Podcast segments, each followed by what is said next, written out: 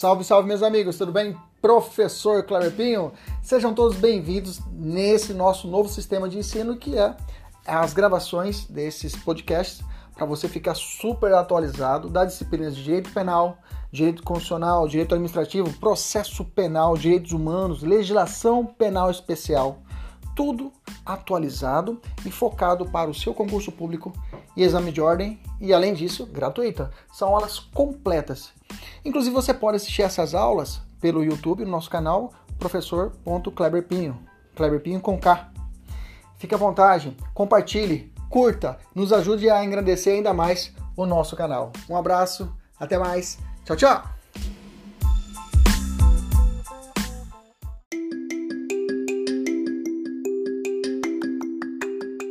Escola criminológicas ou escolas criminais. Assunto básico para qualquer um que queira entender o direito penal, a criminologia e principalmente aqueles que estudam para concursos públicos. Então, vamos tratar desse assunto agora. Meu nome é Cleber Pinho, professor e mentor para concursos. Fica comigo nesse podcast para você se informar a respeito deste assunto.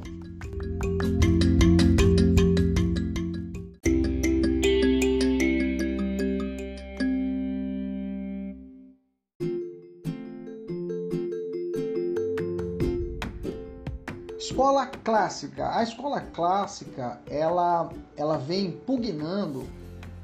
É, é muito importante, antes de tudo, você saber a, as características de cada escola. Escola clássica, escola positivista, para que você não confunda no dia da prova. Okay? O examinador adora brincar com isso, adora misturar as escolas. Bom, a escola clássica ela vai pugnar pelo aspecto retributivo.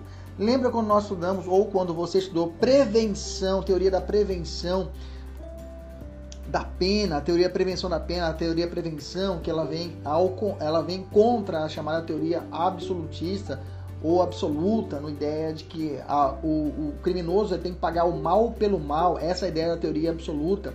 Já a teoria pre, da, preventiva, ela trata da ideia de prevenir, reprimir a situação criminosa com a prevenção para que não exista mais o crime.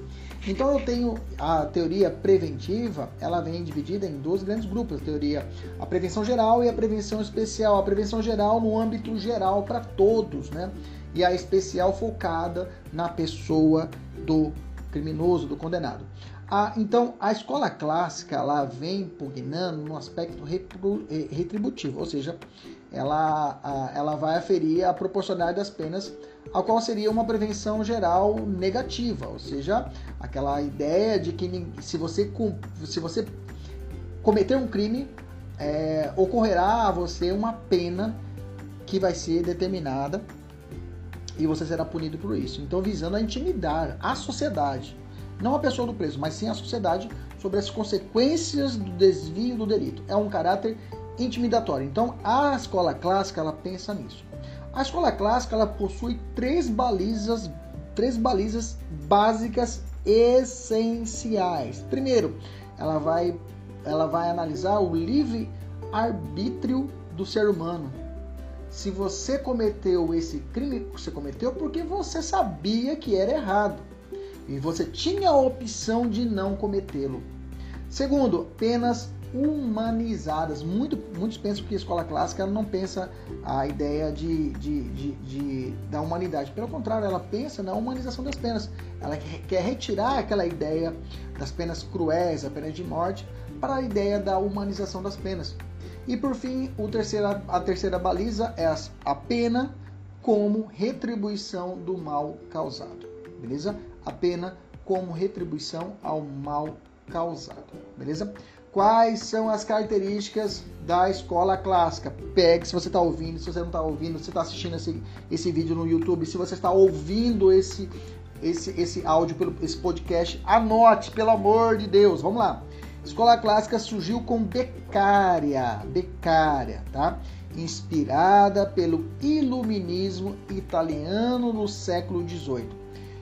Iluminismo italiano, século XVIII. Não é alemão, tá? Você vai vir na prova muito alemão. Vamos dizer que também que é do século é, é, XV, né? É o século XVIII, tá? A partir do século XVIII, tá? Estamos ali já nos, nos idos de 1700, né? século XVIII. Momento histórico é a dissipação do iluminismo. Momento histórico, dissipação do iluminismo. Objeto de estudo da escola clássica é o crime. Estuda-se o crime. Qual é o método empregado pela escola clássica? O método dedutivo, ou seja, concepções heterogêneas. Qual é a ideia? É tratar o homem como ser livre e racional, que é capaz de pensar, ou seja, de refletir, de tomar decisões e agir. Bacana? Beleza? Tranquilo? Maravilha. Quais foram os períodos da escola clássica? Quais foram os períodos da escola clássica? Vamos lá. Eu tenho dois períodos muito bem definidos, dois períodos muito bem definidos. O período filosófico ou teórico de Beccaria, tá? Ou Cesare Boanese ou Marquês de Beccara, tá? O Estado deve punir, mas limitado à lei, ok?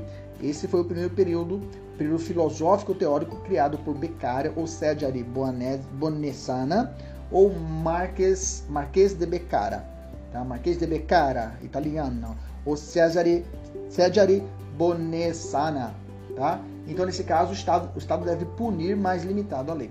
A segundo período, um período já jurídico ou prático, aqui vem Francisco Carrara, né? Crime como infração da lei e do Estado, tá? Tivemos outro pensador dessa época, que foi o Ferrenbach, também. Ferrenbach também foi um pensador dessa época, beleza? Tranquilo? Maravilha. Tanto é que tem a sigla CBF para se decorar, né? né? Cesare, né? É, o, o, o, Carrara, Becara e o Ferrenbach, ok? É, o, o Carrara, o C, Becaria, né? Alguns Becaria, alguns Becária, Becaria, o B e, e o Ferrenbach, CBF, beleza? Decora. Carrara, Beccaria e Ferrembach, beleza? Foi outro pensador dessa época. É, é, continuando, as características da escola clássica. Ela não analisa os fatores que levam a delinquir. Ela não analisa o porquê o cara comete, cometeu o crime, sim reprimir o crime. Funda, ela fundamenta na teoria retributiva.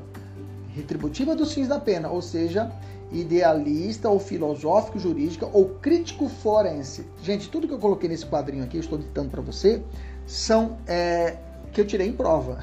Eu fiz uma colheita de várias, mas várias provas e montei esse quadrinho aqui. Então, se, você, se eu te pegar pela perna e virar você de ponta cabeça e chacoalhar, você tem que falar esse quadrinho que eu estou dizendo para você. Se você falar, você não erra nenhuma questão. Eu cerquei, eu mapeei realmente essa parte da matéria. Continuando, crime, é, crime como fenômeno jurídico e a pena como meio de retribuição, expiação dos pecados. Já falei lá atrás. Aqui vai prezar o justnaturalismo combinado com o contratualismo. Né? Aceitam normas absolutas em detrimento das positivadas. Não advoga por penas cruéis. Toma cuidado, vamos dizer que a escola clássica, por prever o mal pelo mal, pensa-se em punir, em estabelecer penas cruéis. Não, pelo contrário, pelo contrário. Ela vai prezar pela dignidade, pela humanização das penas, ok? Direito do cara cumprir uma prisão perpétua, por exemplo, mas não ser morto em praça pública.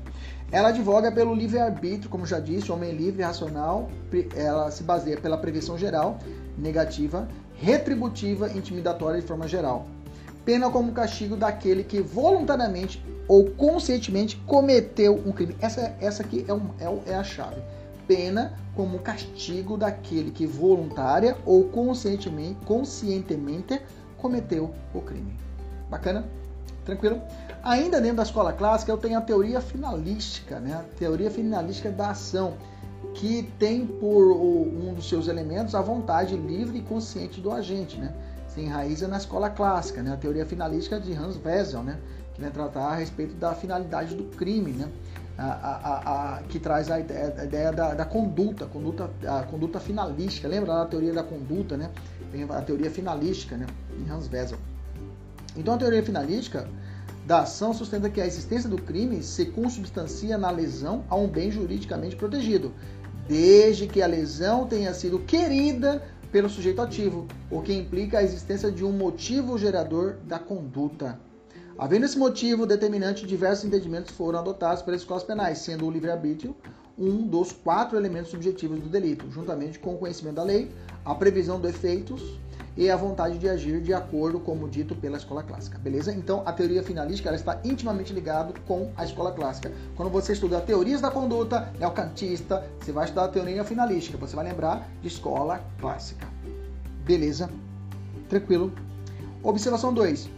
É, observe que os doutrinadores clássicos eles não advogavam a possibilidade de aplicação de penas cruéis. Veja como eu bato duro nisso. Eu falo pelo menos umas três vezes isso aqui que eu já falei agora. Não se há a ideia de pena cruel, tá? Cruel, tá? A ideia, no entanto, a pena deve ser de nítido caráter retributivo, mas não há pena cruéis, tá? Não há apenas cruéis aqui na ideia da escola clássica. Pagar o mal com o mal, mas sem o que é expiação dos pecados via punição corporal, então, quais são os autores dessa escola? Resumindo, César Boanese, o Marquês de Becara. Ele tem uma obra chamada Dos Delitos e das Penas. Você guarda o nome e o César, tá? Movimento, como eu já disse, escola clássica, primeiro período filosófico teórico. Segundo, segundo movimento, segundo, segundo período jurídico prático, já falei, estou repetindo, Francisco Carrara. Francisco Carrara, Sociedade e Crime é a obra dele. E Ferrembá, Ferrembá, né? Giovanni, o Ferrembá também tem o Giovanni Carmigani, que é também da escola clássica, que vem a última fase, e aí eu não tenho as obras para você. Beleza? Maravilha. Dessa ideia da escola clássica, eu tenho que falar da chamada escola neoclássica. E aí nós temos que entender, o primeiro ponto essencial é que a escola neoclássica não é sinônimo de escola clássica. O primeiro ponto é esse, que é comum em prova perguntar isso. Escola clássica, clássica é sinônimo de neoclássica? Não. A neoclássica vai surgir no século 20, tá? No século 20, olha só a diferença. O outro foi século 18, aqui vai estar no século 20, ok? Século 20, em 1970, quando se retoma alguns ensinamentos da escola clássica lá do século 18, ok? Como o livre-arbítrio e, o e a racionalidade do indivíduo, tá? Na neoclássica, trata de um, um, uma criminologia situ, situacional. Que é isso, professor? Ela tem por base a investigação da longitude, né? uma, uma investigação longitudinal, tendo a prevenção como principal instrumento de controle da criminalidade. É, vez que a, a, a, o delinquente ele vai agir de forma racional e ele pesa, ele vai sopesar as oportunidades de trabalhar, né, de poder não cometer o crime ou o custo-benefício para praticar a infração penal. Então, nessa ideia dessa situação, desse pesos e balanços realizado pelo criminoso para cometer a infração penal, eu tenho essa análise que foi realizada pela escola neoclássica. Tá? Nessa ideia da, na, da neoclássica traz esse posicionamento. Mas, professor, ainda não estou conseguindo entender essa diferença da clássica e neoclássica. A clássica também trata disso, né? Vai tratar do livre-arbítrio, do cidadão, mas aí está muito parecido. É que na neoclássica outros fatores são analisados. Por exemplo, aqui analisa é, é, que o homem realmente ele é livre e é racional de, de, de, de, fazer o que se tem por direito, que ele achar que é certo que é errado. Isso coincide com a clássica. Só que aqui ele também é, ele é incentivado pelas teorias econômicas pelas teorias econômicas da época que consideravam o homem como um ser que sempre faz avaliações entre o custo e benefício.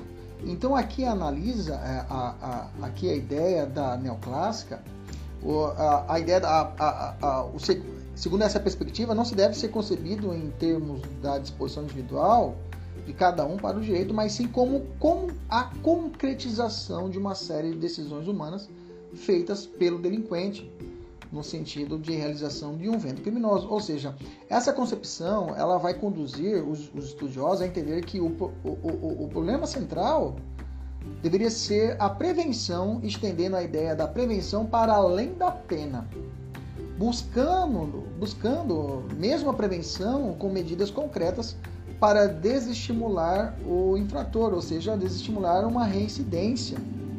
Então, as principais teorias neoclássicas né, é a teoria da escolha racional, a teoria das atividades rotineiras. Tá?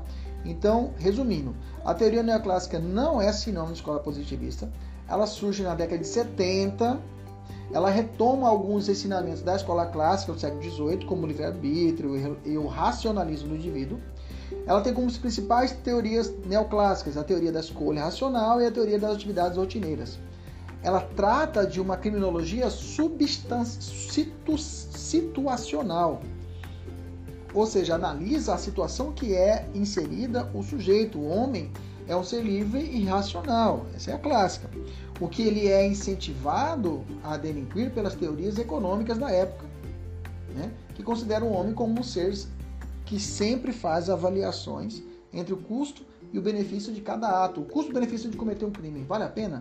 Não vale a pena cometer esse crime? Vale a pena desviar esse dinheiro depois e eu conseguir a prescrição desse crime? Então todas essas avaliações são analisadas na neoclássica. Aqui o problema central deve ser a prevenção, estendendo a ideia de prevenção para além da pena, buscando sempre a prevenção como medida concreta para desestimular a ideia de cometimento de crimes, tá? Bacana. Beleza. Ainda na ideia da, da, da, da teoria clássica, da escola clássica, eu tenho. É, um, eu falei para você que uma das, das teorias da neoclássica é a teoria das atividades rotineiras. Deixa eu falar a respeito dessa teoria que já foi objeto de prova, tá? A teoria da atividade de rotina ou atividades rotineiras é um subcampo da teoria da oportunidade do crime, que se concentra, vai, vai, vai focar em situações, situações peculiares e criminosas, né? Essa, essa teoria das atividades rotineiras foi proposta pela primeira vez por Marcus Felson e Lawrence Cohen é, em, sua, em uma explicação da mudança da taxa de criminalidade nos Estados Unidos entre 1947 e 1974. Tá? Bom, essa teoria entende que a premissa dessa teoria é que o crime é, é relativamente pouco afetado pelas causas sociais. Ou seja, a pobreza, a desigualdade, desemprego. Essa teoria entende isso. Que, que, que nos estudos foi estabelecido que, por exemplo, na Segunda Guerra Mundial, a economia dos países ocidentais começou a crescer, né? E os estados de bem-estar social, welfare states, né? É, estavam bem expandidos, mas mesmo assim, mesmo assim, com esses, com esses índices sociais elevados, o crime, também, o crime também aumentou, de forma significativa.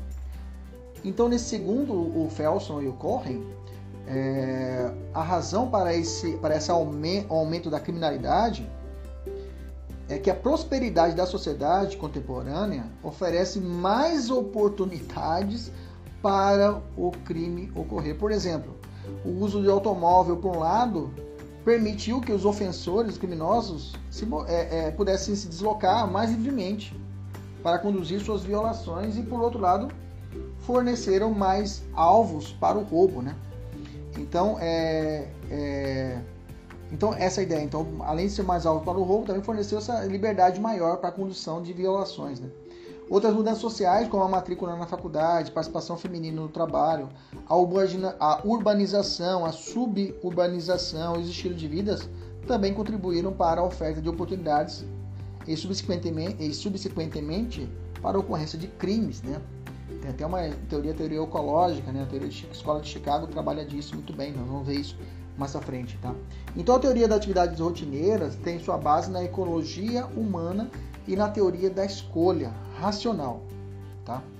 É, então, com o tempo, a teoria tem sido extensivamente empregada para estudar crimes sexuais, roubos, crimes cibernéticos, roubo residencial, vitimizações correspondentes, entre outros. Então, tá, é, então vale deixar ressaltado isso aqui, que há essa teoria, em especial as atividades rotineiras, ainda continua refletindo, ainda continua nos ensinando a respeito, a, a respeito do cometimento de determinados crimes. Bacana? Beleza? Tranquilo? Maravilha. Até a próxima com a Escola Positivista. Até mais.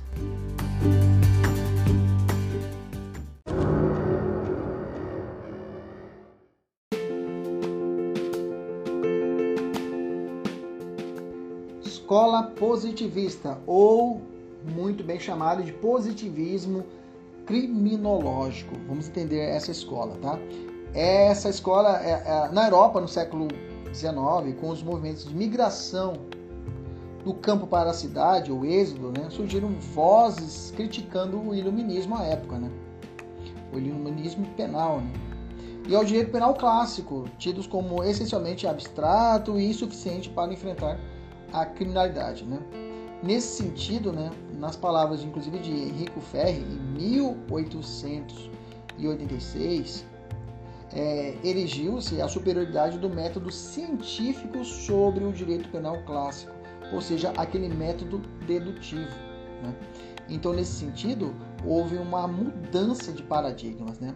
O positivismo criminológico ele fez parte da tentativa de aplicar métodos e o paradigma das ciências naturais ao estudo da sociedade. Então, é, incorrendo, incorrendo inclusive uma suposição que a superioridade científica de seus métodos seria mais eficaz para a proteção da sociedade contra a criminalidade. Né? Então, eu tenho alguns pontos chaves da escola positivista. Primeiro, o empirismo é método empirismo e método indutivo, ou seja, crença de que a ciência seria capaz de diagnosticar as causas da, do crime e realizar prognósticos para a política e prevenção, veja, método indutivo. Lembra que a escola clássica é método dedutivo. Crença, é segundo ponto chave, a crença no, no determinismo do comportamento, rejeitando a ideia de livre-arbítrio dos sujeitos, que é muito prezado pela escola clássica. Aqui a conduta desviante é, como sintoma de, de causas ligadas ao indivíduo. Né? Então aqui nós temos a rejeição do conceito de culpabilidade, dessa ideia de direito penal do fato e a valorização da, do conceito de periculosidade, onde nós trazemos a ideia do direito penal do autor. Ok? Bem que hoje se preza o direito penal do fato e não do autor.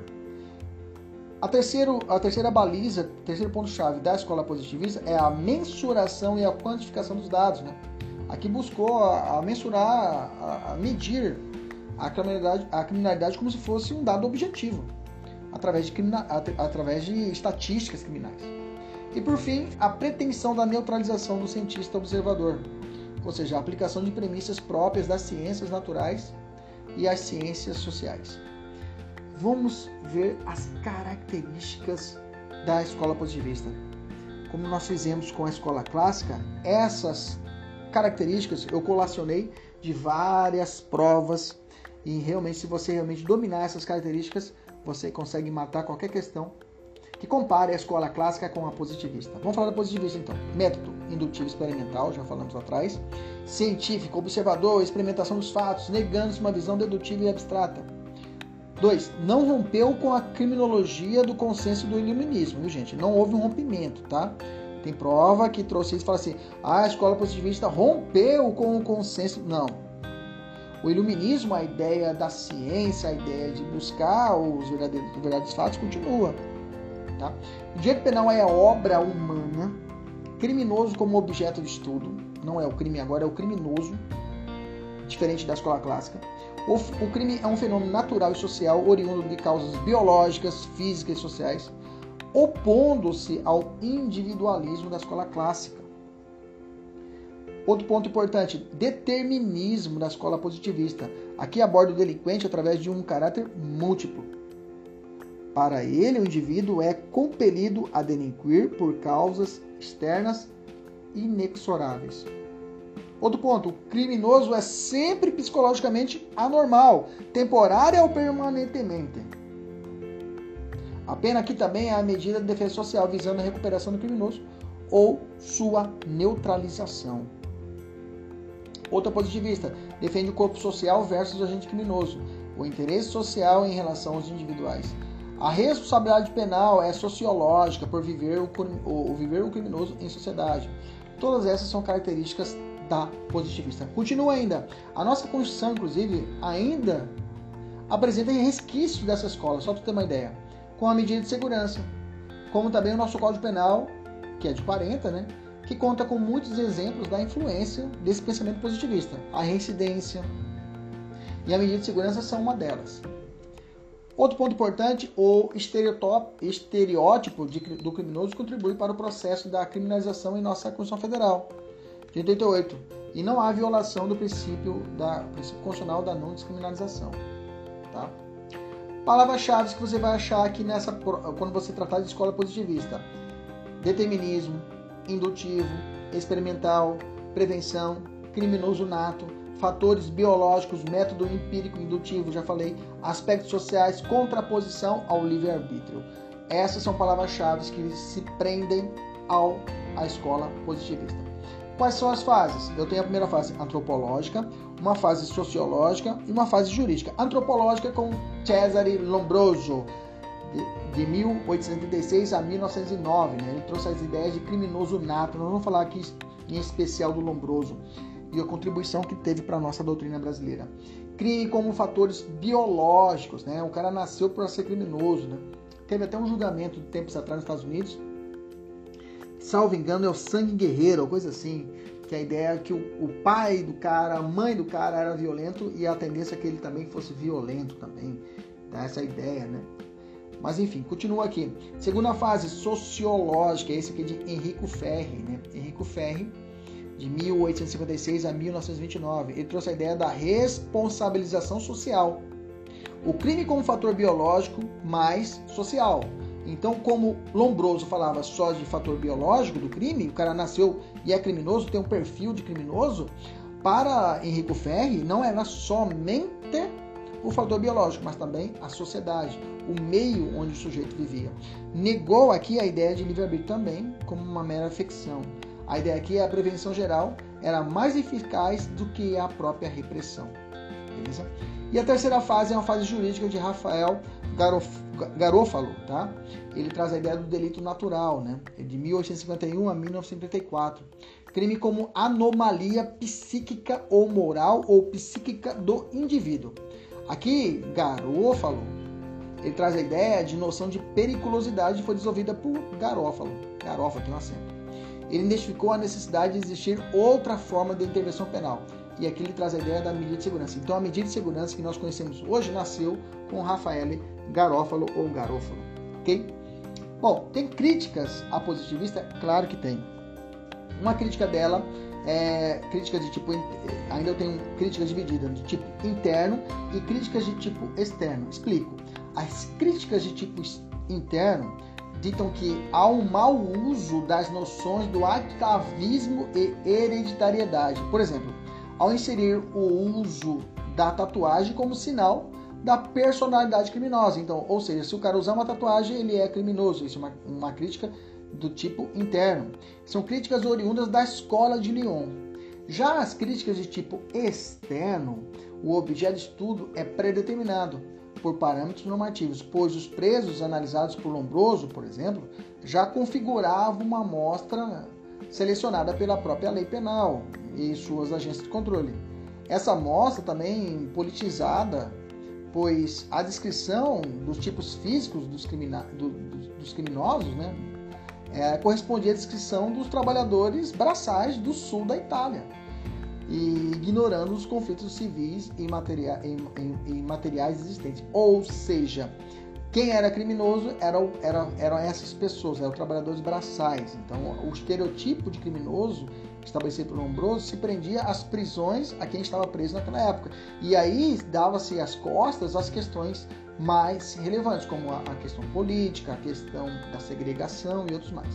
Então, tenho esses dois, essas duas críticas, uma interna e outra externa. Bacana?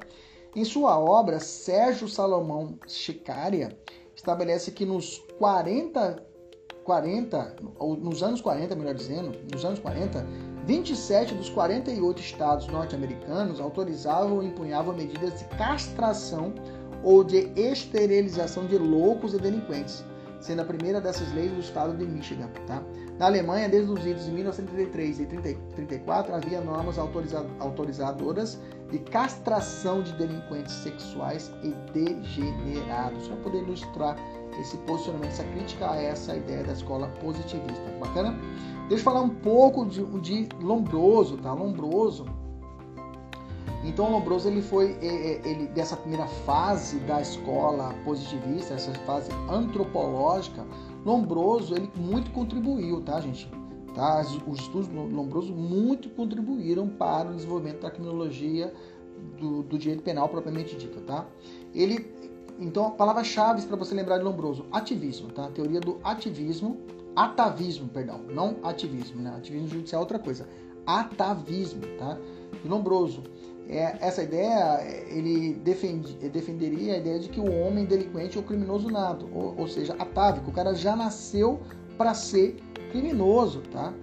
Então, portanto, mais atrasado que os demais na evolução da espécie humana, ou seja, esse sujeito ele era atávico, ou seja, ele era, digamos, posso dizer, existia um retardo na evolução desse sujeito. Então, como médico do exército à época, Lombroso, Sérgio Lombroso, ele realizou medições antropométricas de 3 mil soldados. Ele observou ali as diferenças físicas existentes entre os habitantes das várias regiões da Itália que passavam então por conflitos civis. Então, durante sua carreira, Lombroso examinou 383 crânios de criminosos e 5.907 delinquentes vivos. Então, nesse estudo, né, ele pôde mapear isso nos estudos dele, né? No estudo de, de Lombroso, e que defendia a ideia de que o criminoso seria um, um tipo antropológico diferente, propenso a cometer crimes, né? E que poderia ser identificado mediante as características físicas, como a simetria do crânio facial, testa inclinada para trás, cérebro hipo ou hiperdesenvolvido, malares salientes, sobrancelhas proeminentes, orelhas grandes, você conhece alguém assim, corre, viu? E até uma inclinação para uma tatuagem, tá? Você vê o cara de cérebro hipo ou hiperdesenvolvido, malares, malares salientares, né? Malares é, salientares, né? Testa inclinada para trás, sobrancelha proeminente, corre, que é criminoso. Brincadeira. Assim, Lombroso estabeleceu entre os traços estigma, estigmas né, passíveis de determinação de um potencial delitivo então ele analisou os, os, essas, essas pesquisas dele, através de suas pesquisas, e falou: bom, tem um padrão. Na verdade, ele estabeleceu um, um padrão, né? Sua obra teve a influência da frenologia, né? De Francisco José Gal, no século É, né? O qual pretendia traçar uma determinada personalidade individual a partir de análises cranianas, né?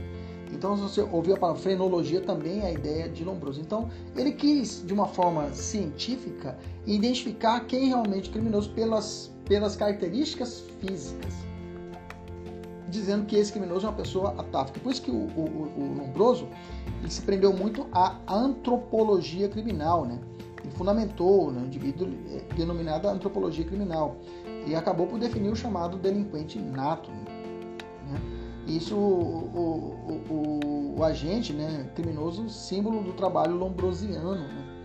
E aí trouxe, inclusive, a sua obra depois, O Homem, o homem Delinquente. Né? o dito delinquente nato. Né? É, então, o Lombroso ele, ele restringiu a pesquisa dele à caracterização e dedução de tendências criminosas, conforme a figura do delinquente, focando em análises empíricas de diferentes, de diferentes fatores, como a composição física, anomalias cranianas, composição biológica e psicológica. Beleza, maravilha. Lombroso contribuiu no Brasil? Sim, tá? Os trabalhos do Lombroso refletiram, inclusive, o nosso, nosso código de 40, né, com institutos como a individualização da pena e a medida de segurança. Nós tivemos aqui, pode anotar, Raimundo Nina Rodrigues, né, que foi um médico brasileiro que, influenciado pelas posturas, pelos estudos, pelos postulados lombrosianos, né, em 1897, ao término da Guerra de Canudos, o médico baiano solicitou a cabeça, inclusive, do líder do movimento, Antônio Conselheiro, né, que havia sido morto no conflito para realizou uma minuciosa análise craniana do, do Antônio Conselheiro. Isso aqui tem uma parte histórica, né? Em busca dali apontar um ativismo ou uma loucura, né? Entretanto, apesar dos esforços, dos esforços, os exames da medição do crânio do Antônio Conselheiro não representaram nenhum indício que comprovasse que, que ele fosse um criminoso nato nos padrões lombrosianos. Bacana? Então, Nina Rodrigues, tá? Raimundo Nina Rodrigues foi o cara que trouxe a teoria lombrosiana, desenvolveu a teoria lombrosiana aqui no Brasil. Fique atento, tá? Faculdade de Direito de Recife foi desenvolvido os trabalhos, né? Então ele ali ele trouxe a ideia de, dos estudos, né? Da ideia de lombrosiana no Brasil. Bacana, tranquilo. Vamos falar de Henrico Ferri também dessa escola positivista. O Henrico Ferri, né? Ele trouxe a ideia da criminologia teórica de Ferri era multifatorial, ou seja, ele negava o livre-arbítrio, explicando o crime como determinado por uma série de fatores criminógenos, ou seja, a ideia de crime não é só a ideia antropológica, mas também social, ok? Então, cuidado, tá? A ideia de, de Ferri, ele introduz a ideia da, dos fatores sociais também, fatores, ele chama de fatores exógenos, né? Fatores exógenos ligados ao meio físico e social para explicar o comportamento criminal do sujeito. Então, ele, ele casa com a ideia de Lombroso, mas ele evolui dizendo que não é só o fator é, antropológico para poder caracterizar o delinquente. Tá? A criminologia aplicada de Ferri era fundada na ideia da periculosidade, né? e aqui ele preveu a medidas de defesa social correspondente a cada tipo de, de autor do crime. Ele fala em substitutivos penais, né? medidas alternativas de prisão também foram tratadas por Ferri.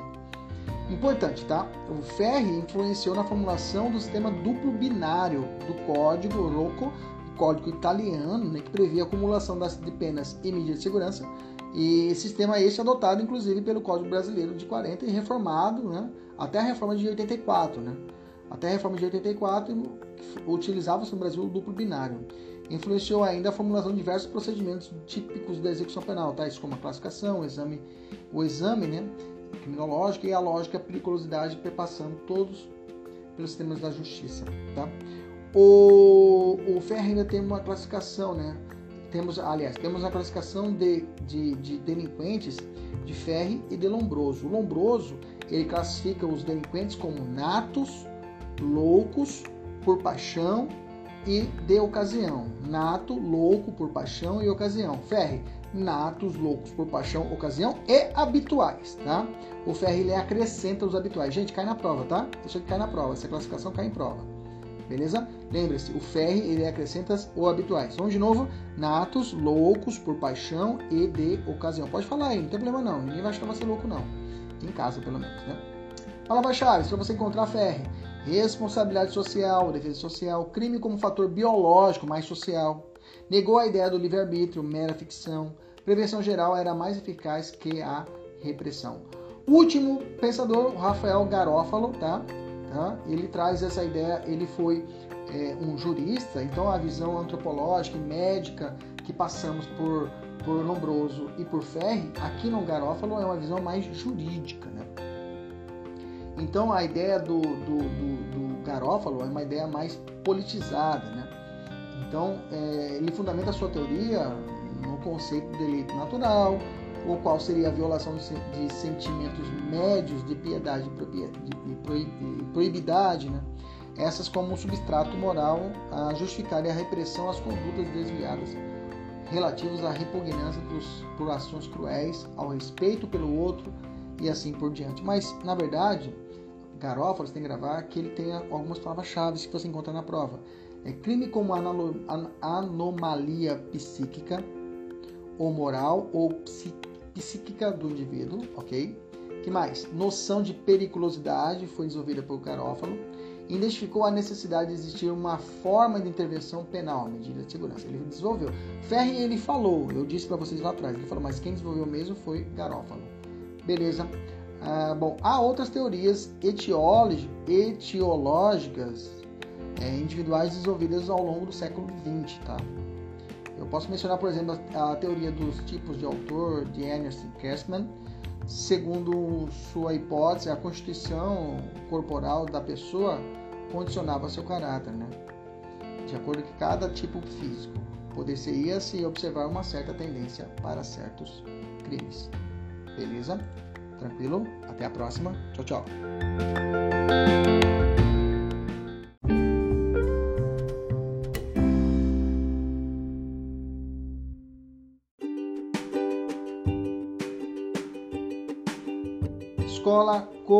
Correlacionista ou escola de Roder, né? A escola correlacionista, ela tem como marco o surgimento do Comentatio de Pena Malum é, e de Beate, é, de Carlos Davis Augusto Ruder, um autor alemão, tá? Que sofreu influência da filosofia de Carl Christian, tá? Ele tinha como ideal a piedade e do altruísmo. Vamos entender essa escola, tá? Então, o principal foco dessa escola correlacionista, ela tinha como propósito a aplicação da pena como finalidade única de corrigir o delinquente.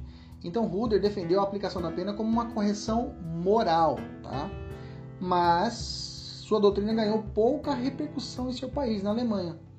Ele tendo encontrado o correlacionismo, correcionalismo, terreno fértil em terras espanholas, ao ser traduzido para o espanhol pelo espanhol por Francisco Giner de los Rios, né? Esse autor baseou naquelas teorias, foi o responsável por elaborar a doutrina da tutela penal mais eficaz e humana do que as até então existentes. Essa, essa escola correlacionista é interessante para aqueles que estudam na defensoria pública, tá? para poder defender que essa escola correcionalista teve como principal peculiaridade o fato de ter reunido seus ideais tanto os adeptos do naturalismo causal determinista, que é, que é uma proximidade com a escola positivista, quanto do livre-arbítrio, que é uma proximidade com a escola clássica. Então, ela fez uma mediatriz entre a escola clássica e a escola positivista, tá? Então, uma vez que nunca tenham tendo chegado a um consenso né, sobre as quais seriam as causas que impulsionaram o indivíduo ao cometimento de um crime, todos eles compartilhavam da mesma premissa: o delinquente é um ser débil Assim, o criminoso era um ser inferior e incapaz de se governar por si só, merecendo a posição do Estado como atitude pedagógica e piedosa. Tá? Então, a escola correcionalista ele colocava, claro, o, o, o, o criminoso num patamar abaixo da sociedade. Okay? Dessa forma, ele concebeu uma pena como meio de corrigir essa debilidade, esse defeito, digamos assim, de fábrica. Beleza? Então, a corre a correcionalista tem essas características principais. É, o César Bentecourt, ele muito bem, ele resume essa correcionalista. Ele fala o seguinte, ó: a pena idônea é a privação de liberdade. A pena deve ser indeterminada sem prévia fixação do tempo de sua duração. O arbítrio judicial deve ser ampliado no que se refere à individuação da pena ou a função penal deve ser vista como preventiva e de tutela social, e a responsabilidade penal deve ser entendida como responsabilidade coletiva, solidária e difusa, beleza? Então essa correcionalista, a essência dela é essa ideia de corrigir o delinquente, é até interessante comparada com as outras, só que ela deságua num critério, num patamar abaixo da sociedade, o delinquente, devendo ele ser, ele sofrer é, é, é, é essas imposições do jus poniente estatal. Né? Então, qualquer pena que venha infligir desnecessariamente suplício ao condenado deve ser considerado ato de perversidade, tá? Então, segundo essa teoria, essa ótica, seria uma incongruência defender a reforma de alguém e ao mesmo tempo aplicar uma punição expiatória, pois não são os crimes que devem ser castigados. ok? Mas pelo contrário, os delinquentes devem ser curados e ou reformados. Bacana. Beleza? Essa é a ideia da correlacionalista. Até a próxima. Tchau, tchau.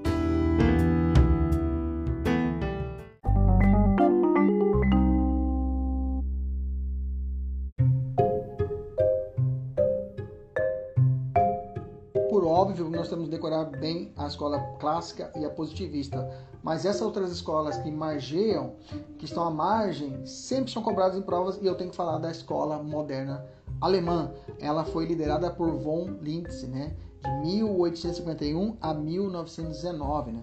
Esse pensador alemão é um, é um dos seguidores, né? É, e os seguidores dessa escola eles rechaçaram os pressupostos metafísicos e filosóficos da criminologia. Eles rechaçaram. Tá? Para essa concepção, o crime é um fenômeno humano-social, sem deixar de ser visto ao mesmo tempo como um fato jurídico. Então, outra característica dessa escola é a concepção finalística da pena. Vale dizer, a pena mesmo sem perder o caráter retributivo, prioriza a finalidade preventiva, particularmente a especial, que é direcionada, a prevenção especial, que é direcionada à pessoa do condenado. Então, o ponto de partida foi a neutralidade entre o livre-arbítrio e o determinismo, com proposta de imposição de pena, com caráter intimidatório para os delinquentes normais e de medida de segurança para os perigosos, anormais ou reincidentes. anormais e reincidência. Sendo esse a última, inclusive, com o objetivo de assegurar a ordem social com o fim único de justiça. Então, resumindo, a escola alemã, alemã nas palavras de César Bittencourt, ela pode ser sintetizada nas seguintes, nos seguintes pontos. Primeiro, adoção do método lógico abstrato e indutivo experimental, ou seja, o primeiro para o direito penal e o segundo para as demais ciências, ou seja, lógico abstrato para o direito penal e indutivo experimental para as demais ciências, como a criminologia. E prega a necessidade de diferenciar o direito penal das demais ciências criminais, como a sociologia, a antropologia e outras mais. Segundo ponto, a distinção entre imputáveis e inimputáveis. Isso é fundamental para essa escola. O fundamento dessa distinção, porém, não é o livre-arbítrio. Não é o livre-arbítrio mas a normalidade de determinação do indivíduo. Para o imputável, a resposta penal, que é a pena. Para o perigoso, a medida de segurança, consagrando o chamado duplo binário. Beleza? Maravilha? Terceiro ponto: o crime é concebido como fenômeno humano social e fato jurídico. Embora considere que o crime é um fato jurídico, não desconhece que, ao mesmo tempo, é um fenômeno humano e social, constituindo uma realidade fenomênica. Okay? Próximo, função finalística da pena. A sanção retributiva dos clássicos é substituída pela pena finalística, devendo ajustar-se à pró própria natureza do delinquente mesmo sem perder o caráter retributivo, prioriza a finalidade preventiva, particularmente a prevenção especial. E por fim, eliminação ou substituição das penas privativas de liberdades de curta duração. Aqui representa o início da busca incessante de alternativas às penas privativas de liberdade de curta duração, começando efetivamente a desenvolver uma verdadeira política criminal liberal. Beleza? Até a próxima. Tchau, tchau.